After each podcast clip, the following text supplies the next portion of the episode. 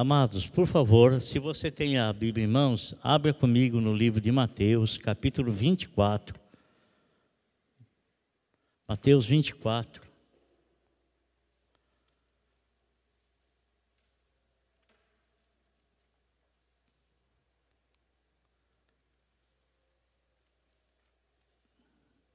Mateus 24,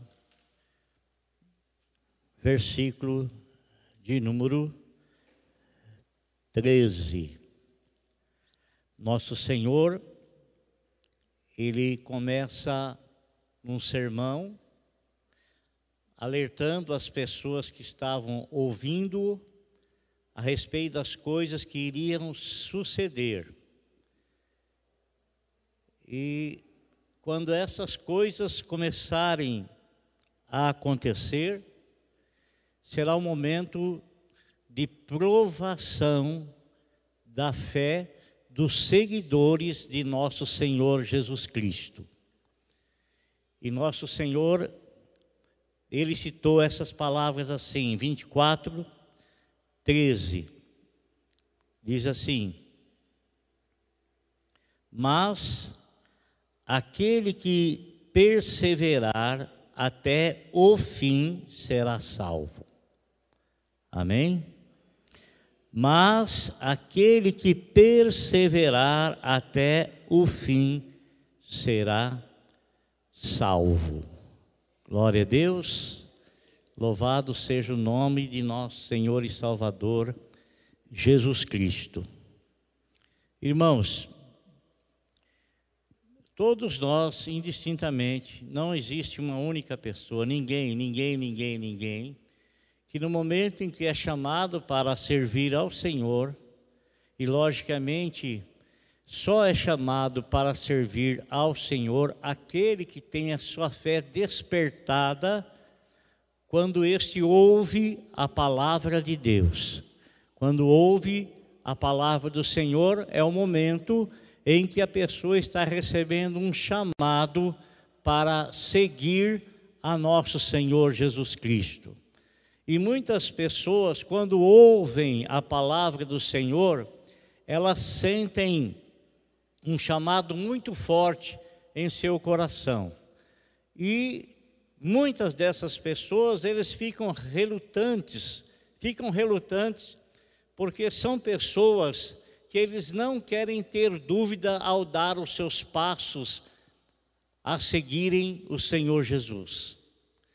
E tem outras pessoas que eles são assim, é, bem mais decididas, e às vezes eles tomam uma decisão, e essa decisão eles tomam sem sequer chegar a pensar na consequência que essa decisão pode trazer. Quando o Senhor fala para todos nós que não fomos nós que o escolhemos, mas que Ele foi quem nos escolheu, consequentemente, Ele não tem nenhum tipo de arrependimento em nos escolher. E Ele nos escolheu sabendo o que nós somos, sabendo, sabendo como nós somos, né? Não tem como o Senhor não saber tudo que vai dentro de nós, tudo aquilo que, na verdade, nós somos. Ele mesmo, é, é numa citação, ele disse, é, foi um comentário que foi feito, onde diz que ele bem sabe que nós somos, o que somos, e ele sabe muito bem que nós somos pó, sabe muito bem, não tem nenhuma sombra de dúvida com, com, concernente a isso, absolutamente nenhuma sombra de dúvida. Então, muitas pessoas, ao serem chamados, elas dão um passo precipitadamente, talvez, Pode ser. Outras, quando elas resolvem dar os passos, elas sabem que elas estão tomando um novo rumo na vida. E esse novo rumo na vida é um, é um, é um, é um rumo de ter os seus caminhos orientados pela palavra de Deus, ter os seus caminhos firmados na palavra de Deus.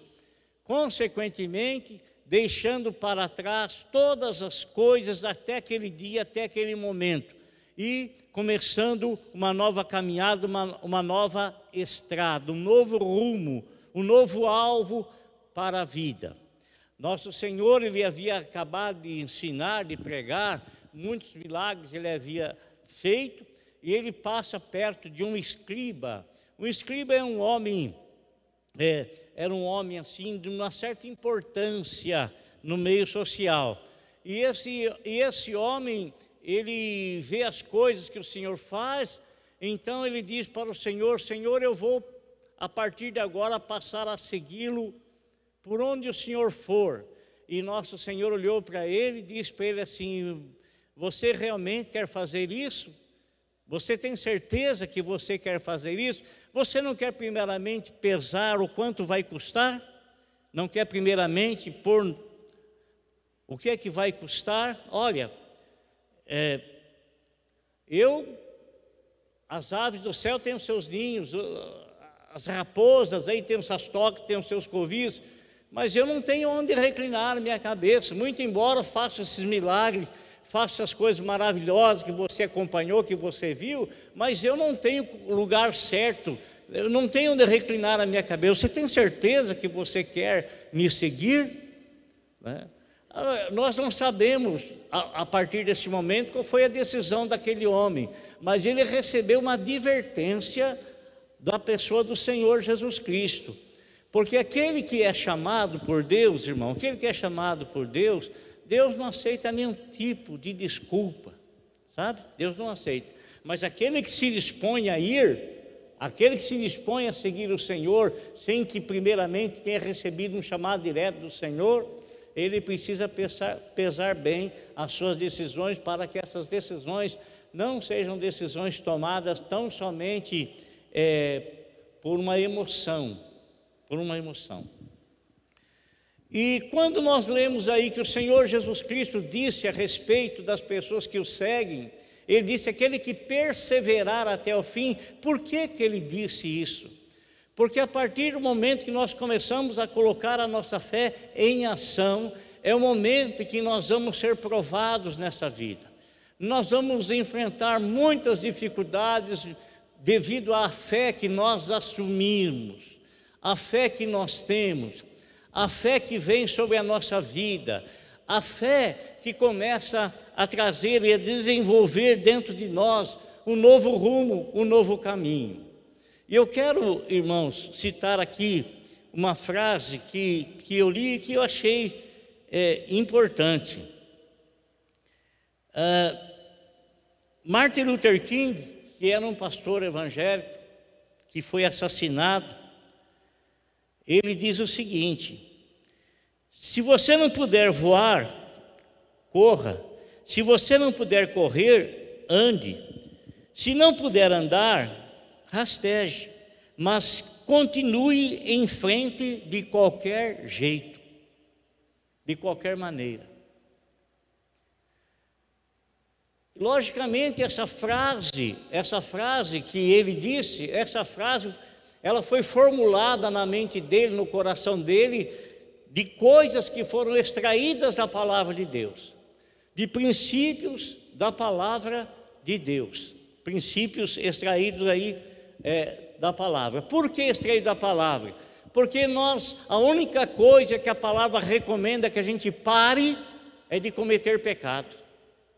A única coisa que a palavra de Deus nos adverte, nos dizendo para parar, como Paulo disse, aquele que rouba, roubava não roube mais, aquele que mentia não minta mais, aquele que enganava não engane mais, aquele que usava de, de artifícios, de artimanhas, não use mais, não use mais.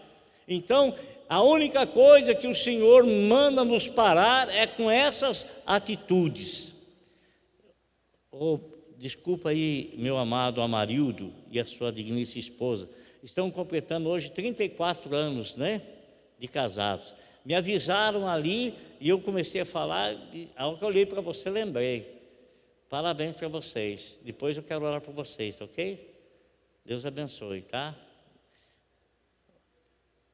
Vocês sabem quantos, quantas vezes a situação veio para barrar, não é?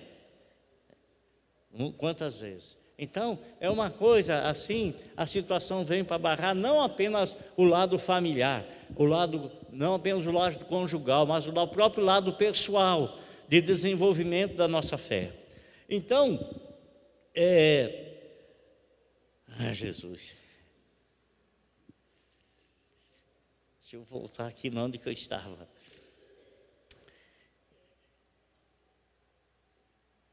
Oi. Amém. Mas eu vou, vou, vou recapitular aqui. Vamos ver.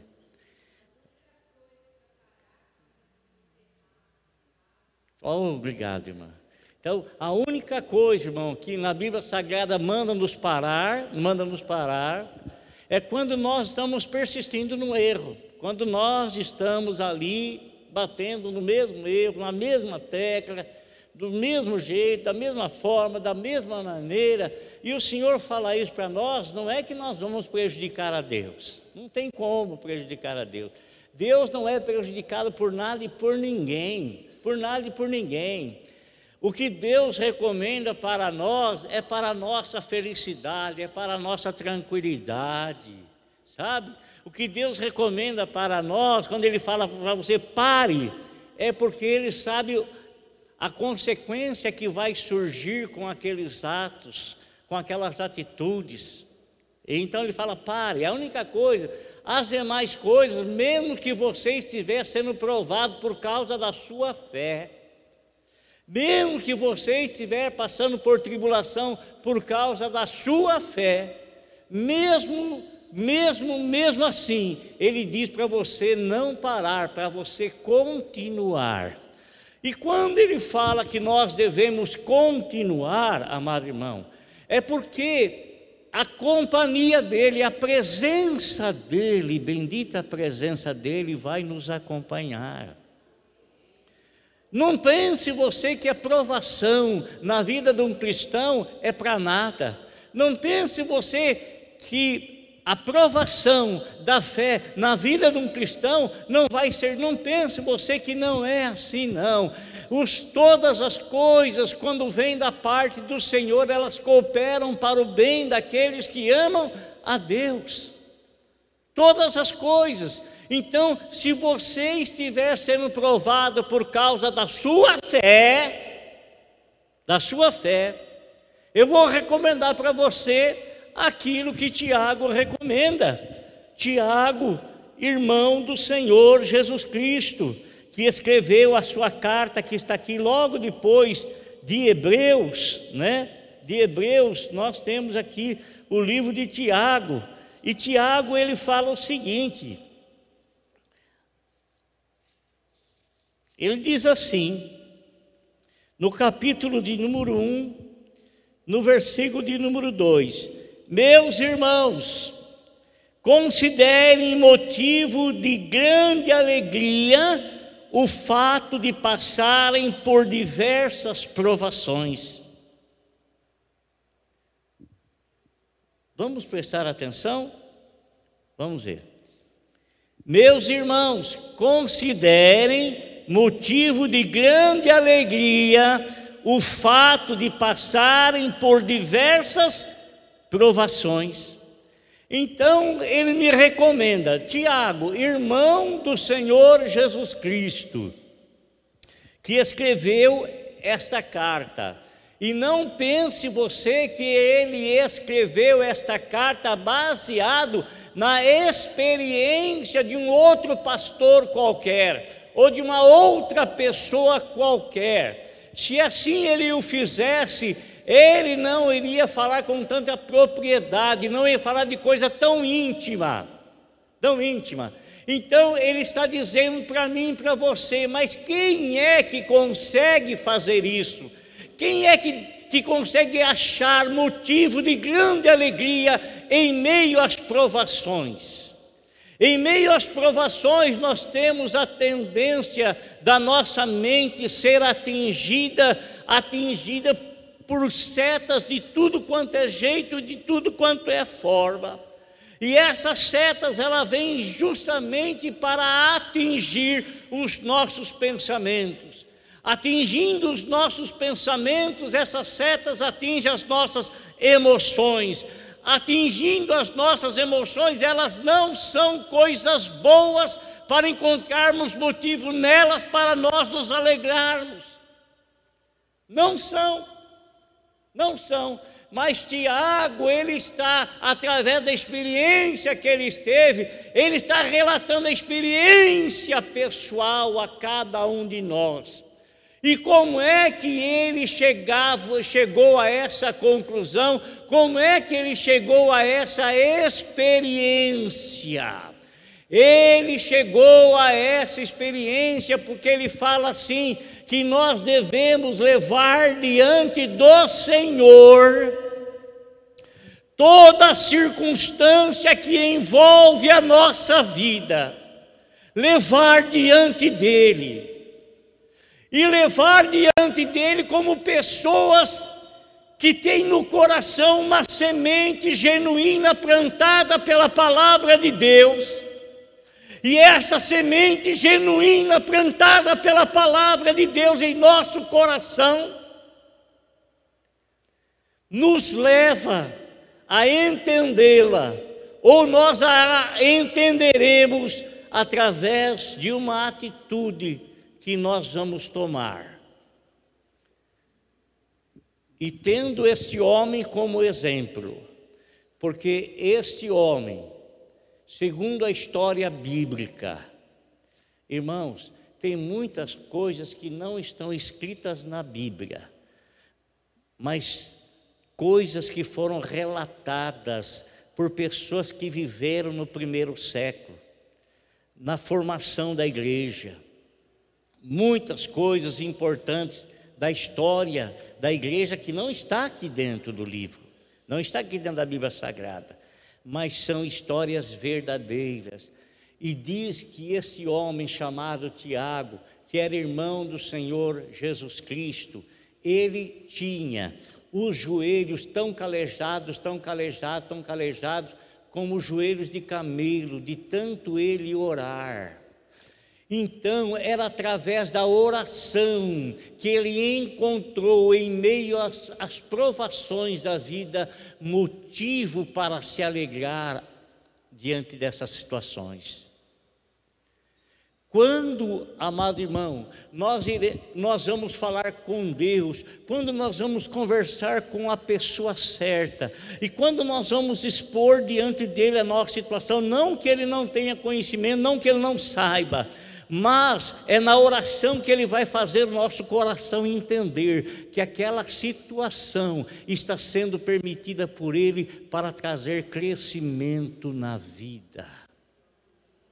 Crescimento no relacionamento com Deus, crescimento no desenvolvimento da fé, porque ele vai falando assim, ó, pois vocês sabem que a prova da sua fé produz o quê? Perseverança. Perseverança. Vocês sabem que a prova da vossa fé produz perse perseverança no que? Aquele que perseverar até o fim será salvo. Perseverança. A prova da tua fé não é para fazer você desviar. A prova da tua fé não é para afastar você do caminho do Senhor. A prova da, da, da, sua fé não é para tirar você do alvo que é a pessoa de, de Jesus Cristo, não. A prova da sua fé é para trazer perseverança para você permanecer permanecer em meio à tribulação, permanecer em meio à prova, permanecer em meio a perseguições, permanecer em meio à dificuldade, permanecer em meio à necessidade, permanecer em meio a tantas coisas, para você perseverar. Porque quem não persevera nunca chega. Quem não persevera, não persevera, não persevera, porque nós temos um alvo que foi proposto para nós. Quem não persevera olhando para o alvo, quem não permanece olhando para o alvo, ele mudará muito facilmente de rumo. Mas para quem iremos nós? Se eu mudo de rumo, para onde eu vou? Se eu mudo de caminho, para onde é que eu vou?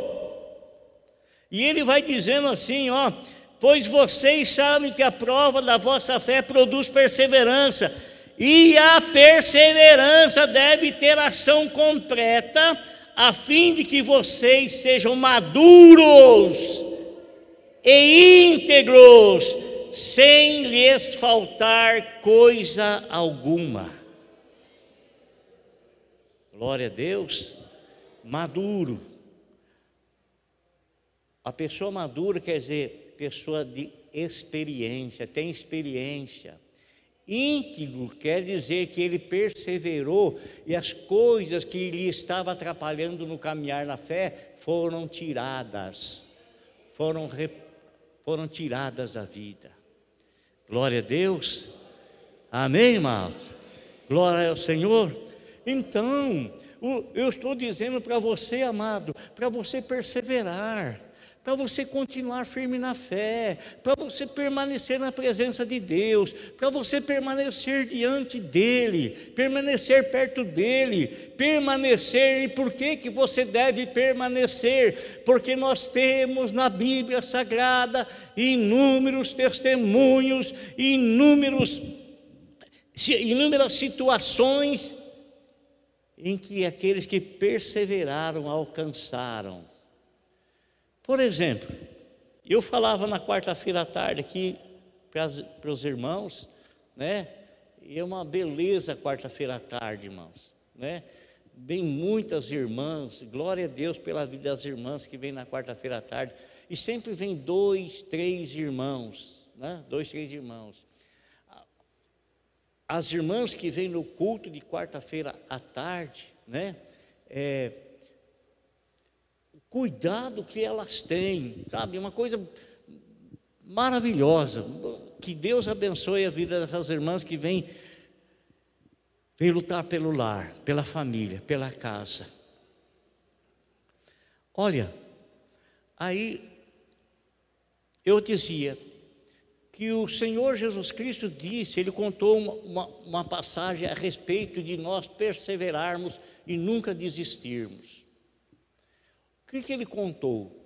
Ele contou a respeito de um homem, de um homem, aqui no capítulo 18 de Lucas, nos fala assim: então Jesus contou aos seus discípulos uma parábola. Ele contou para quem? Para os seus discípulos, para as pessoas que estavam perto dele, estavam junto dele. Não está querendo dizer que eram apenas os doze, não. Não. Os discípulos, aqueles que estavam aprendendo com ele sabe? Aquilo, aquilo, aquilo que ele estava passando para aquelas pessoas. E ele contou essa parábola dizendo o seguinte: para mostrar para eles que eles deviam orar sempre e nunca desanimar. Nunca desanimar. Orar sempre e nunca desanimar. E muitas pessoas, eles se desanimam na oração, porque na oração eles pedem alguma coisa para o Senhor e quando eles pedem alguma coisa para o Senhor, às vezes as, as coisas não acontecem, não, no tempo que a gente que a gente quer, que a gente deseja, não, não acontece, não acontece. Não acontece. O Senhor Deus, Ele tem uma maneira toda especial, e Ele é Deus, Ele é o Senhor, e nós devemos confiar nele, assim como os filhos confiam nos pais, nós devemos confiar. Os filhos confiam no pai, sabe que o pai é um ser humano que pode faltar, que pode falhar, que pode errar. Mas o, o Senhor ele não falha, o Senhor ele não falta, o Senhor ele não erra. Então, ele quer que tenhamos toda a confiança nele para que a gente tenha como tranquilizar o nosso coração. O pai ele coloca o filho em cima de um guarda-roupa. Em cima do guarda-roupa. Coloca o filho em cima do guarda-roupa, né? E ele diz para o filho assim: pula, filho, pula, filho, pula, filho. Né? E o filho pula, e o pai sai fora, e o filho pá, cai em cima da cama.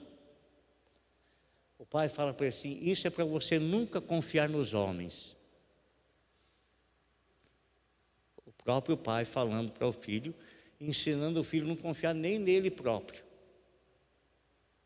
Amado, Deus, Deus, Ele quer que a gente confie nele porque ele jamais vai sair fora, jamais vai tirar o seu corpo fora, jamais ele vai permitir que a gente se esborrache no chão, jamais ele vai fazer isso. Ele quer que você tenha confiança nele, para que você possa descansar o teu coração. Fala para o teu irmão, descansa o teu coração confiando no Senhor. Descansa o teu coração descansa. O que, que o Senhor Jesus Cristo nos orienta? Ele diz o seguinte: não se turbe o vosso coração, não traga tormento para o teu coração, não faça isso. Não é o Senhor que traz tormento no teu coração, o Senhor traz paz no teu coração em meio à tribulação, mas você tem a capacidade e o poder de trazer tormento para junto de você. Você pensa coisa ruim e paf pensa coisa ruim e paf, pensa coisa ruim e paf, pensa coisa ruim e paf, põe coisa ruim e traz para dentro da tua cabeça, dentro do teu. Irmão, o Senhor diz para você, eh, eh, filho, olha, vem cá, eu te deixo a minha paz, a minha paz eu te dou. A paz de Deus excede o entendimento, excede a razão.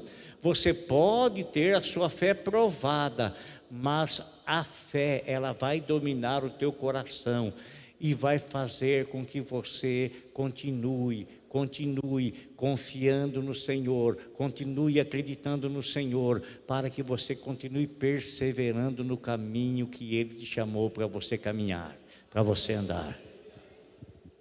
Então, ele conta aqui uma parábola, irmão, é, ele, ele começa a falar do dever de sempre orar e nunca desanimar, nunca desanimar, nunca. Então há a possibilidade sim, se nós pararmos de orar, a possibilidade de nós nos desanimarmos. É por isso que Tiago disse aquelas palavras lá, experiência em oração nos orientando à perseverança, a permanecer, a lutar, a aprender a lutar com as armas do Senhor. E as armas do Senhor, o que, que são? São a fé, é a paz, fé e paz. E, ele, e ela diz aqui: ele disse: certa cidade havia um juiz que não temia a Deus nem se importava com os homens. E havia naquela cidade uma viúva que se dirigia continuamente a ele, suplicando-lhe: Faze-me justiça contra o meu adversário. Por algum tempo ele se recusou, mas finalmente disse a si mesmo: Embora eu não tema a Deus e nem me importe com os homens, esta viúva está me aborrecendo, está me importunando. Vou lhe fazer justiça para que ela não venha mais me importunar. E o Senhor continuou: Ouçam o que diz o juiz injusto. Porventura, acaso Deus não fará justiça aos seus escolhidos que clamam a Ele dia e noite? Olha, preste atenção. Acaso não fará justiça aos seus escolhidos que clamam a Ele dia e noite? Continuará fazendo-os esperar? Eu lhes digo, Ele lhes fará justiça e depressa. Contudo, quando o Filho do Homem vier, encontrará fé na terra? Amém, irmãos? Não pare de orar. Oração é o combustível da sua fé. Não pare de orar. Oração é combustível da tua fé. E é através da fé que você se mantém em pé.